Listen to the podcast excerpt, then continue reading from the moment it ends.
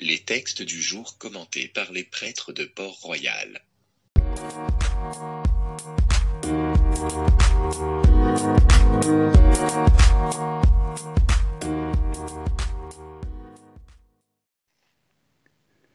Évangile de Jésus-Christ selon Saint Marc au chapitre 16, versets 9 à 15. Ressuscité le matin, le premier jour de la semaine, Jésus apparut d'abord à Marie-Madeleine, de laquelle il avait expulsé sept démons. Celle-ci partit annoncer la nouvelle à ceux qui, ayant vécu avec lui, s'affligeaient et pleuraient. Quand ils entendirent que Jésus était vivant et qu'elle l'avait vu, ils refusèrent de croire. Après cela, il se manifesta sous un autre aspect à deux d'entre eux qui étaient en chemin pour aller à la campagne. Ceux-ci revinrent l'annoncer aux autres, qui ne les crurent pas non plus. Enfin, il se manifesta aux onze eux-mêmes pendant qu'ils étaient à table. Il leur reprocha leur manque de foi et la dureté de leur cœur parce qu'ils n'avaient pas cru ceux qui l'avaient contemplé ressuscité. Puis il leur dit, Allez dans le monde entier, proclamez l'Évangile à toute la création.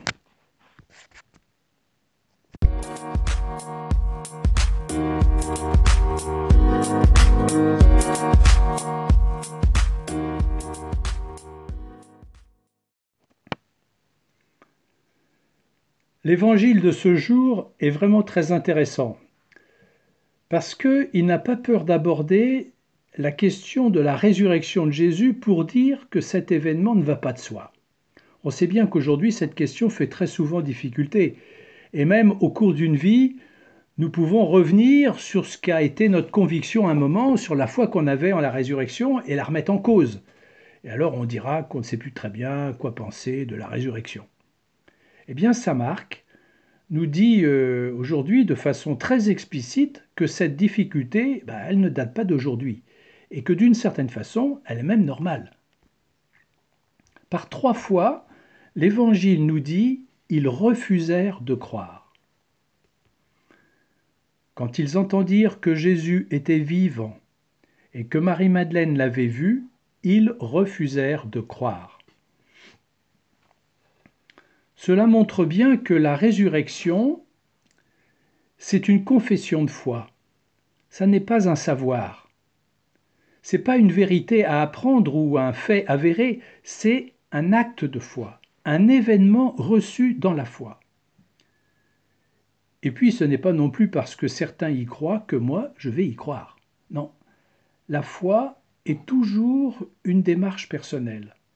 Elle réclame toujours mon adhésion le témoignage des autres n'est pas suffisant pour me convaincre de croire.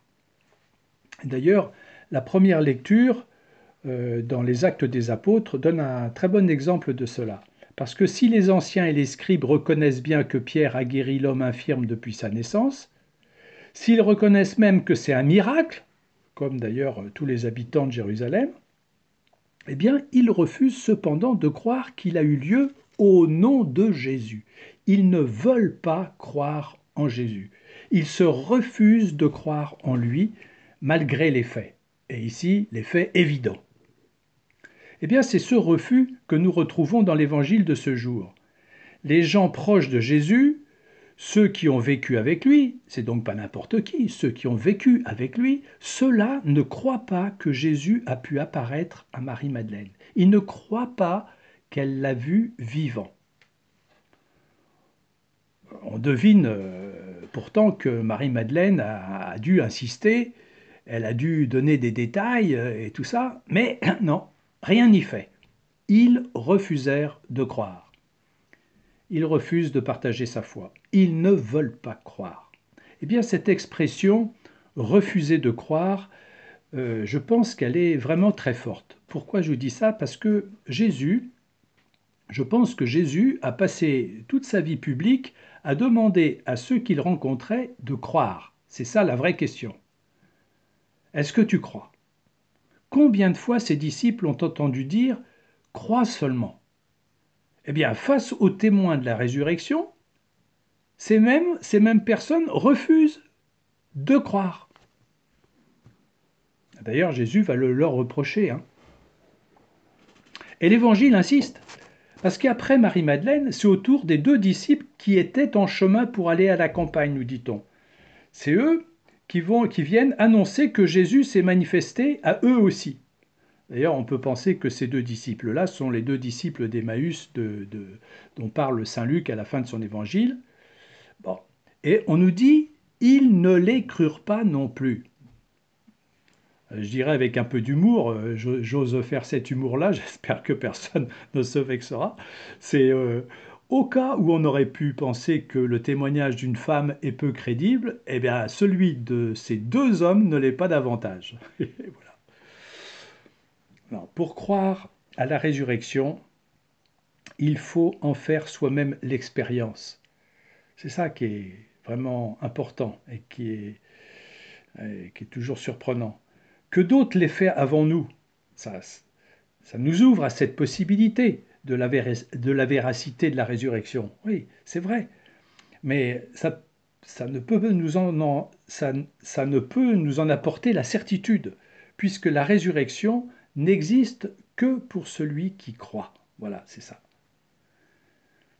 D'ailleurs, Jésus confie à son Église d'annoncer et non pas de convaincre.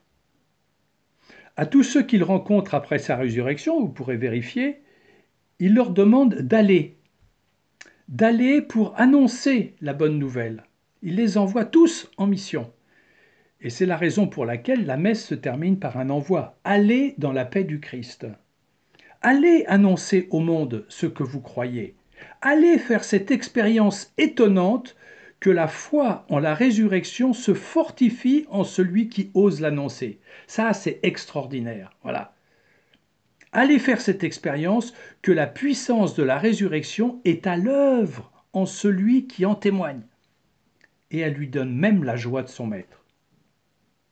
Allez dans le monde entier proclamer l'Évangile à toute la création.